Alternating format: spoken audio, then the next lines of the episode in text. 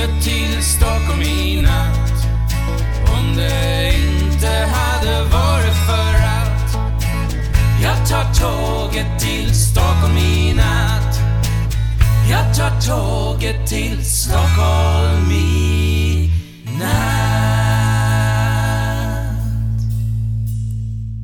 ¿Qué tal? Soy Dani y esto es Haciendo el Soco. Hoy tengo dos invitados muy especiales. Tengo a André y a Olga. Hola, ¿qué tal? ¿Cómo estamos? Hola, Dani. ¿Qué tal, Dani? Encantado. Muy bien. Eh, vosotros estáis en Estocolmo, estamos en la misma ciudad, pero no hemos podido quedar mm, de forma física porque estáis muy liados con un tema muy candente en el mundo entero y que es, eh, bueno, para mí es un honor teneros aquí, en el, tanto en el podcast como en el canal de YouTube. Y, y bueno, ¿qué, qué, qué, a, qué os dedic- ¿a qué os dedicáis? ¿Qué es este tema tan candente que todo el mundo está hablando? Eh, bueno, pues eh, nos- ambos somos investigadores en inmunología aquí en el Instituto Karolinska en Suecia, en Estocolmo. Y mm, hace unos meses empezamos un proyecto en nuestro grupo, eh, nuestro supervisor Marcu- Marcus Buger, de- sobre eh, inmunidad frente al, al coronavirus, el. SARS-CoV. Y bueno, pues est- hemos estado unos meses eh, con ese proyecto que derivó en la publicación de un paper y de ahí el revuelo causado. Sí. Y claro, desde aquella eh, nosotros no somos, eh, no, no teníamos pensado dedicarnos de esta manera tan, tan focalizada y tan exclusiva a un tipo de infección vírica, pero dado el escenario, pues no nos quedó más remedio y se dieron también las circunstancias de que por parte del Karolinska Hospital también pudimos acceder a, a ciertas muestras y por eso hoy andamos así como andamos y el tema tan candente pues es eso, que día tras día aparecen cosas nuevas de COVID, eh, nuevos potenciales proyectos, cosas que, que creemos que pueden ser importantes. A raíz de la primera publicación seguimos, hacemos un poco de, de seguimiento de algunos pacientes y de cosas que se pueden hacer y tal, así que pues eso, básicamente centrados en, en estudios de inmunidad celular frente al COVID, digamos, que se hablaba mucho de, de anticuerpos, de inmunidad humoral, pero no tanto de inmunidad celular hasta, hasta la- estas publicaciones recientes. Impresionante. Eh, antes de entrar un poco en materia un poquito más eh, científica y sobre vuestro trabajo, contadme un poquito de, de dónde venís. Eh, ¿Sois españoles? ¿De dónde, ¿De dónde sois? ¿De qué ciudad de, de España? ¿De dónde venís? Eh, bueno, yo soy de Madrid, hice biología en la Universidad Complutense, eh, luego hice mi máster en inmunología en la Universidad de Copenhague y me mudé a Estocolmo hace muy pocos meses, en marzo, para empezar mi doctorado, así que desde entonces llevo por aquí. Pero Yo, Perfecto.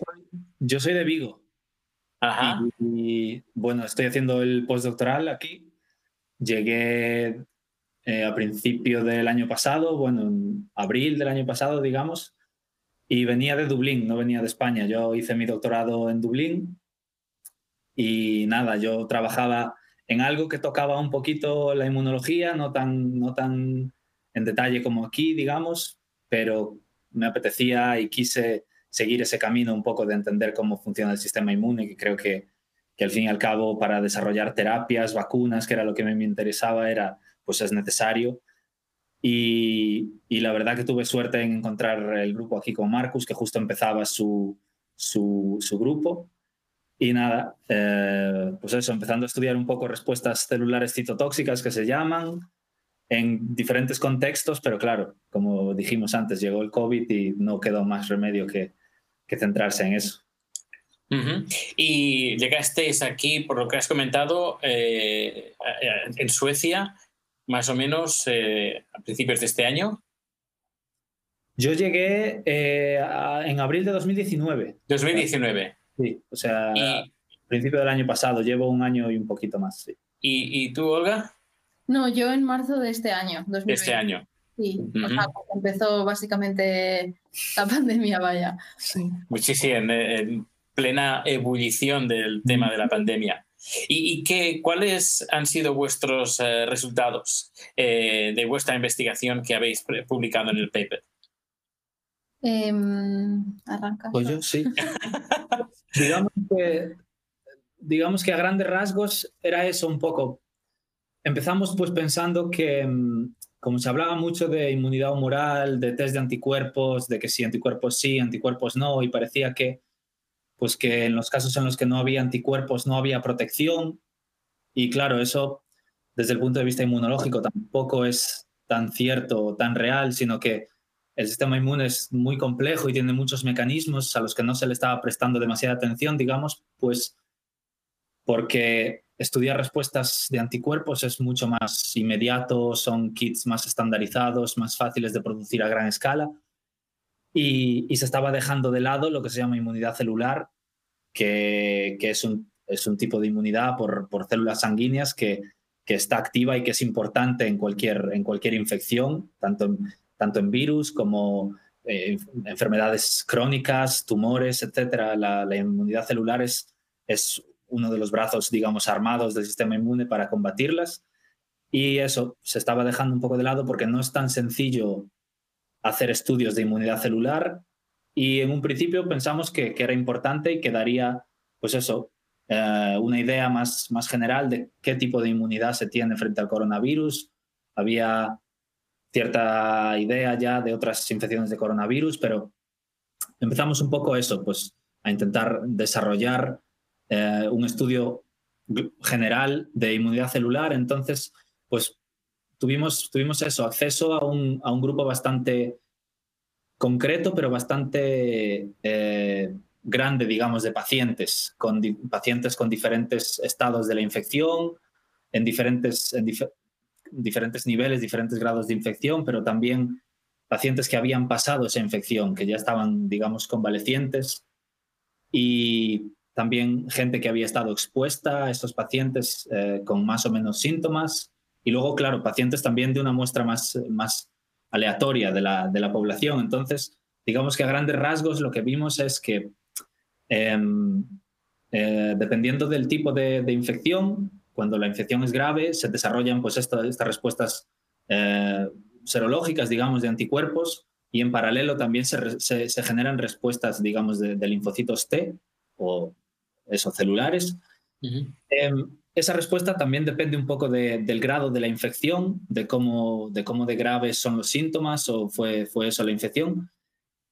Pero luego también vimos que mm, eh, los eh, pacientes con síntomas más leves o, incluso asintomáticos también tenían eh, niveles bastante altos de, inmunidad por, por, por, estas células T, digamos. Y eso pues, nos llevó a pensar pues, que, que, estas respuestas pues, podían ser más, más relevantes de lo, que, de lo que se estaba pensando. Y digamos que en un contexto más global vimos que em, comparando con los test serológicos, que de aquella cuando publicamos el estudio en, en Suecia daban alrededor de un 15% de seroprevalencia, entre un 10 y un 15%, nosotros encontrábamos respuestas de células T desde a un 30, 30 y tantos por ciento. O sea que, digamos que, mm, que el nivel... se dobla. Que, que, era casi el doble de, de lo que los test serológicos, digamos, em, eh, mostraban. Pero eso es, es, pues, pues, digamos, a muy grandes rasgos, hablando de los resultados más, más, em, más relevantes. Así que no, no es tan grave como algunos nos lo pintan. Es grave, pero no tanto como eh, se decía que no habría inmunidad o que la inmunidad sería muy baja. Mm. Bueno, tampoco sabemos, o sea, em, no podemos hablar a un nivel poblacional porque las muestras que tenemos, pues, es un número limitado de muestras al fin y al cabo. Además, nos basamos en muestras de pacientes suecos. O sea, el estudio también tiene ciertas limitaciones, por lo que mm. hablar de manera general eh, de esta inmunidad es, es, complicado y probablemente es demasiado arriesgado. Y tampoco sabemos cómo de duradera es esta respuesta que nosotros mm. encontramos, porque han pasado relativamente pocos meses eh, desde que empezó, entonces no sabemos mm, cómo, cómo estarán esos eh, pacientes convalescientes en dos años, por ejemplo. sí, sí, claro, es un buen inicio además. Sí. Lo que, lo que habéis hecho. Una cosa que vimos en el estudio y que también va en línea con lo que dices de cómo es de, de grave o de no grave, qué tipo de inmunidad, es que nosotros también vimos que en un porcentaje de, de pacientes que habían pasado la enfermedad, que no presentaban anticuerpos, que eso es algo que, que se, se, relaciona también con otros coronavirus, que se ve que las respuestas de anticuerpos no son muy duraderas en el tiempo, pero que estas personas que no desarrollan anticuerpos sí que tienen respuestas de células T. Y eso quiere decir, pues, por una parte, eh, pensamos que eh, no vamos a tener una inmunidad esterilizante, que es lo que se llama, que evite totalmente la reinfección, pero que la presencia de estas células T de memoria, que se llaman, que los pacientes desarrollan una memoria inmunológica, em, van a ser capaces de pues, tener una respuesta más temprana o más, más rápida ante una reinfección que evite cuadros más graves, o sea que la, la población aún va a poder contagiarse y contraer el virus, pero que posiblemente eh, los síntomas vayan a, ser, vayan a ser más leves. Pero como, como bien decía Olga, no sabemos qué, cómo de duradera todavía es esta inmunidad, qué, qué, qué tipo de protección nos, nos, nos, ofrece y si esta gente que, que, la haya pasado pero que se puede reinfectar, si todavía puede seguir contagiando o no. Hay, hay todavía ciertos, digamos, ciertas incógnitas. Y es cierto de lo que se habla de que el COVID-19 es mucho más que una eh, infección eh, respiratoria. Mm. Bueno, el problema es que eh, entran. el COVID-19 es una infección respiratoria. Es, Principalmente se encuentra, pues afecta al, tracto respiratorio, a la parte superior del tracto respiratorio, y es donde se focaliza la, la, la infección. Se habla de eso porque eh, se cree que puede, los efectos o la activación del sistema inmune puede ser eh, incluso perjudicial y más dañina que la propia infección. O sea que una exacerbation, como se dice, una, una, respuesta exagerada, digamos, em, puede producir, pues eso, eh, también daños en los tejidos, puede producir síntomas graves que... Sí, en otros sistemas. Que, que, no, que tal vez no se encuentren en otros virus o en otras, o en otras infecciones. Y eso es algo que, pues, que todavía se está intentando, eh, se especula aún sobre, sobre qué tipo de respuesta es y, y, sobre todo porque la mayoría por ahora de estos, de estos estudios se están centrando en muestras de sangre, en, el aislamiento de, las células y de los linfocitos de la sangre. Sin embargo, sería interesante ver qué es lo que pasa en la infección en los propios pulmones o en el propio tejido, porque es muy posible que cuando tú te infectas, eh, las células em, migren, digamos, a ese, órgano y realmente la respuesta más potente se desarrolle localmente en ese órgano. Así que sería interesante también ver cómo son las respuestas más a, nivel local en ese, en, esa, en ese contexto, digamos. lo, preguntaba porque se comentaba mucho que em, atacaba también parte del sistema nervioso. Mm. Sí, bueno. No, no, iba a decir que yo de esto no, o sea, que no sé el link, como lo.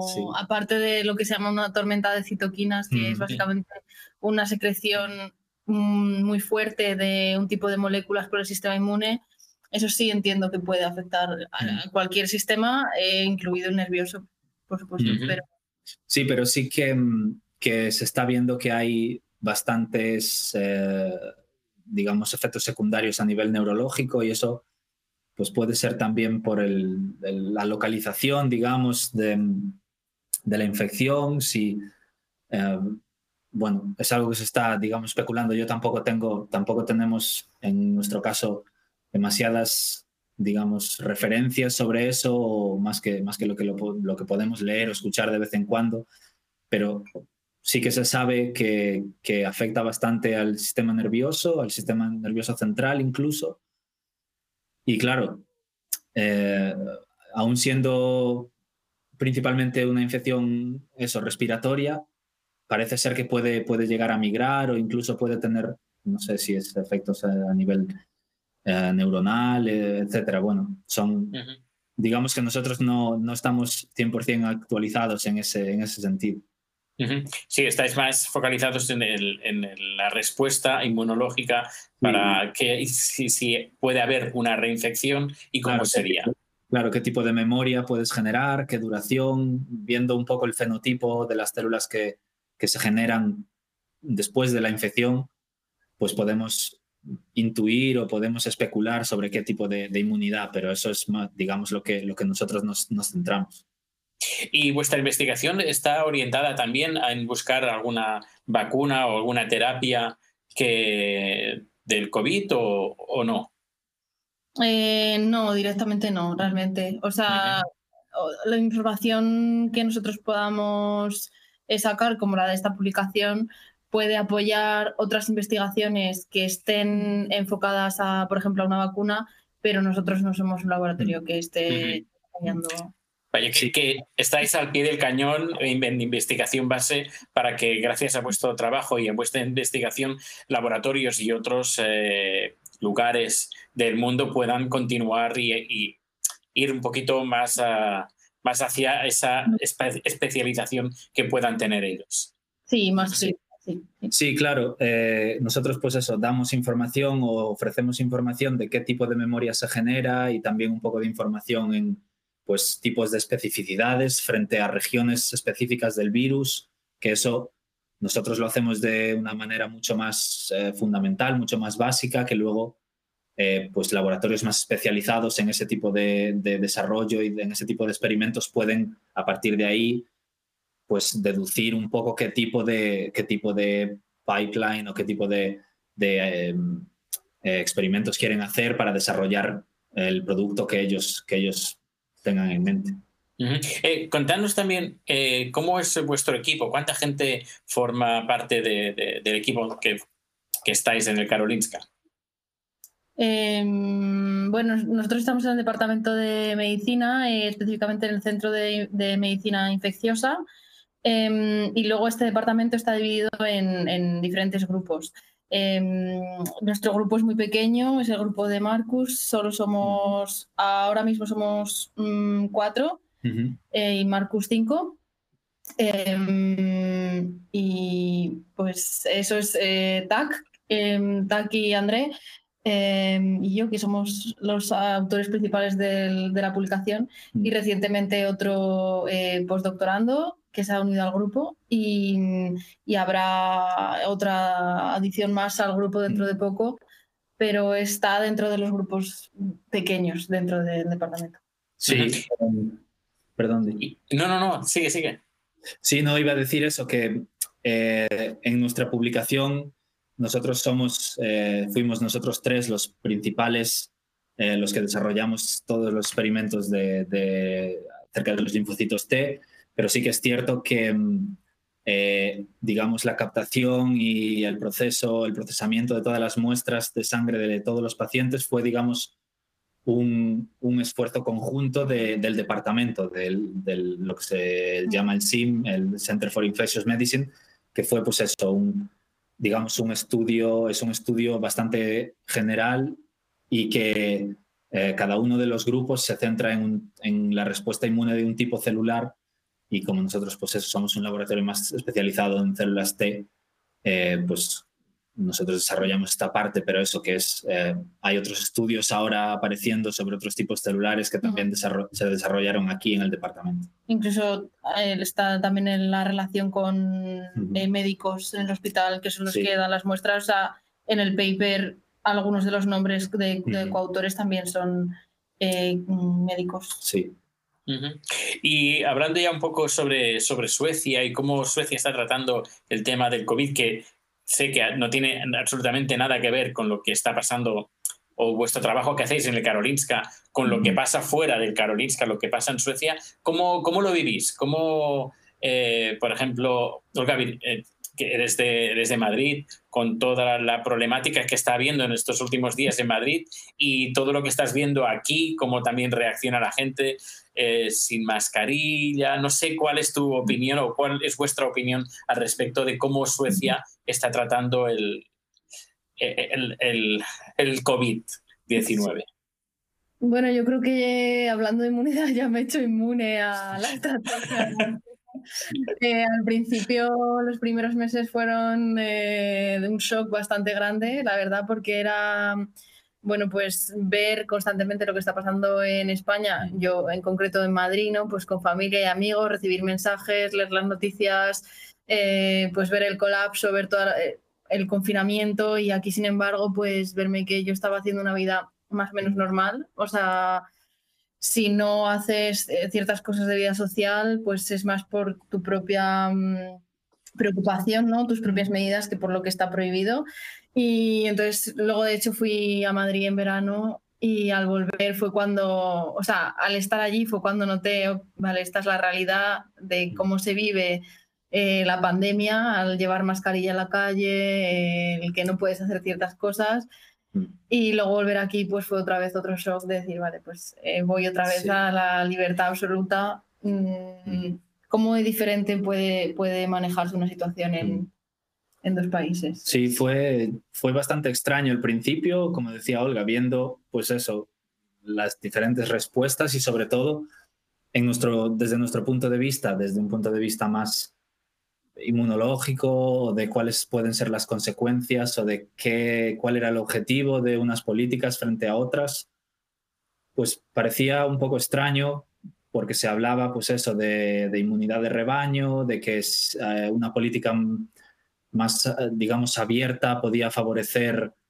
eh, el alcanzar ese tipo de inmunidad frente pues a las posibles consecuencias que eso podía tener sin ni siquiera saber en realidad demasiado sobre qué tipo de respuestas se producían. Era un poco especulativo todo y eso era un poco sin, sin querer entrar en debates de, quién tiene razón o no, porque eso creo que es difícil y es, digamos, un poco controvertido.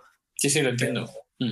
Pero que es extraño que se, que se especulara también de esa manera y las posibles consecuencias que podía tener y sobre todo, pues, pues oye, vemos ahora que también hay casos de reinfección o, pues ahora está de nuevo volviendo, parece que tanto en, países, en España desde luego, pero, pero en Suecia incluso se están empezando a reportar ahora más casos, así que fue, fue algo, digamos, extraño y todavía Ahora porque, como decía Olga, estamos ya, digamos, inmunizados mm. a ver todo. Sí, que hay días que se te olvida. Casi, sí, sí, se te olvida porque la, es, digamos, vida normal. Si coges el, el metro o el tren eh, y no ves a nadie con mascarilla, pues no sé, puedes pasar un día que hasta por la noche a lo mejor que no entras en las noticias españolas, mm. casi ni te acuerdas porque tu vida es... Sí. Sí. Pero era eso, eh, pareció algo extraño y era como mucha incertidumbre, yo creo, al principio. Era como un debate constante de no saber mm. si lo que se estaba haciendo estaba bien, estaba mal, qué estaba mejor, en qué confío, mm. me pongo yo mascarilla aunque no sea obligatoria. Era también, era una, desde nuestro punto de vista, también una situación extraña, incluso aquí a la hora de, de trabajar, porque somos, pues eso, gente de todas las nacionalidades, hay gente sueca, españoles, alemanes, entonces cada uno tiene también su punto de vista y había pues esa cierta, no confrontación, pero sí, pues oye, cierto debate sobre eh, cómo es posible que esto se esté haciendo así cuando hay otros, otros países, incluso países de, del norte de Europa, que tuvieron políticas completamente distintas, opuestas y, y, que parecía pues eso, que controlaban un poco mejor la expansión, ¿no? Entonces era era una situación, fue una situación extraña y lo, y lo sigue siendo, porque aún a día de hoy es, es algo que, que, todavía a diario se conocen cosas nuevas, se conocen pues mm, diferentes casos, respuestas nuevas, síntomas nuevos, entonces es, es, todavía, todavía es extraño, pero, pero bueno, fue, fue desde luego un, un periodo raro, digamos. eh, voy Voy a hacer una pregunta muy estúpida, lo siento, ya por anticipado, pero eh, he publicado algunos vídeos hablando pues cómo va cómo funciona la estrategia sueca en el canal de YouTube y he recibido algunos comentarios diciendo que bueno, que esto, el virus no existe, que esto, esto es, todo es una em, ida de olla de políticos y de, de Bill Gates para ponernos un chip del 5G.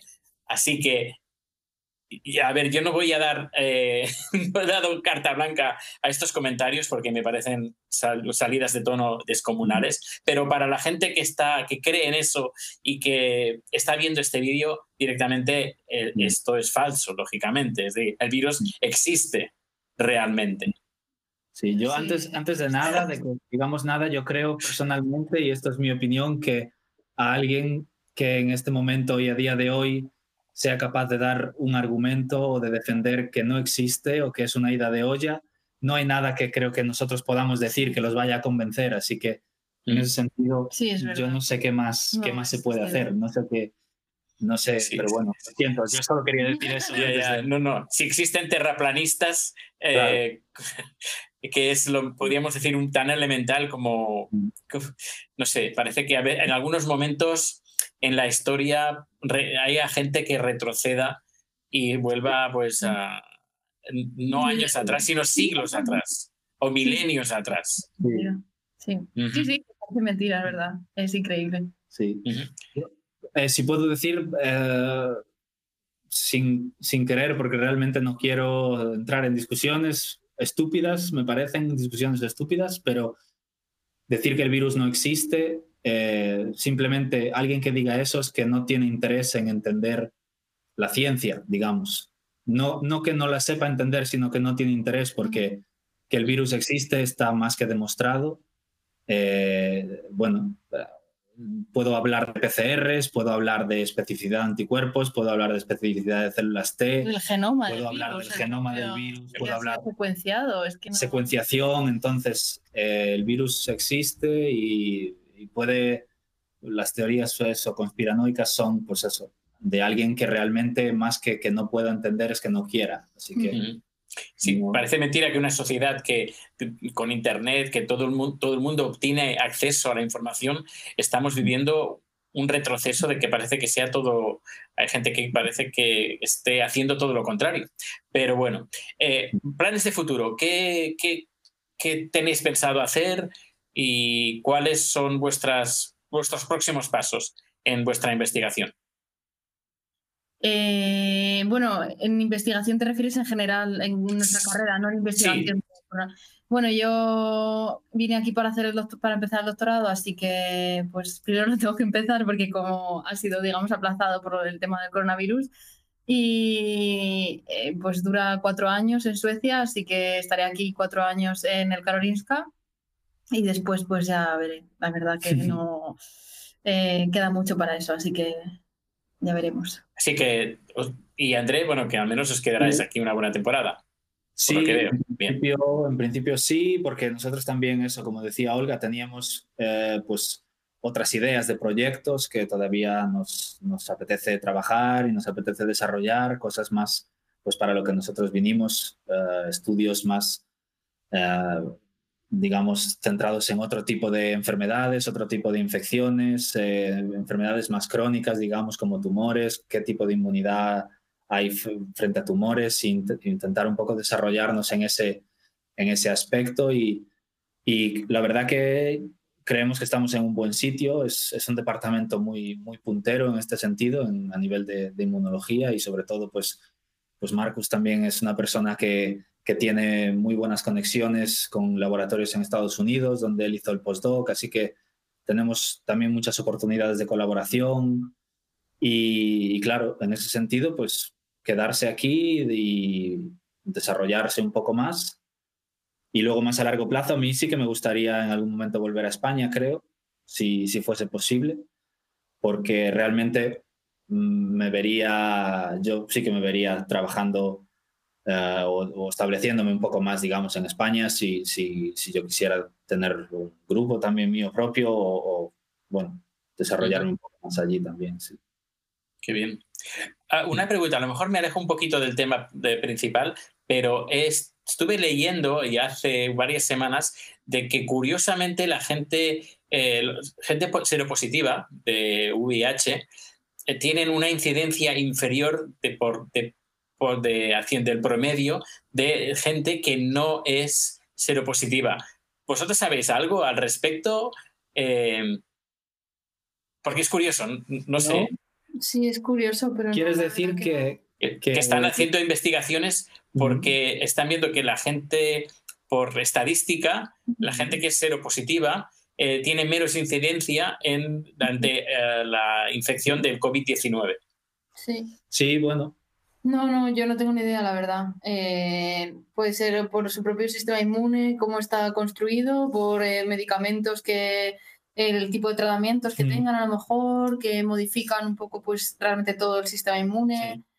No sé si son, yo la verdad que no tenía mucha constancia de eso, no es difícil para mantenerse al día 100% a veces, pero igual sí tiene que ver con eso, con el tratamiento, algún tratamiento antirretroviral.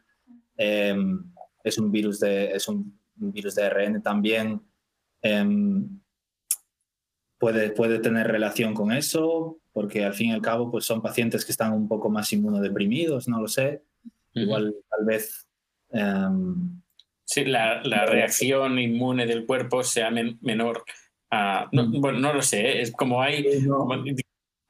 están habiendo tantas investigaciones a nivel mundial sobre el COVID que que debe, ser abrumador la cantidad de información que hay.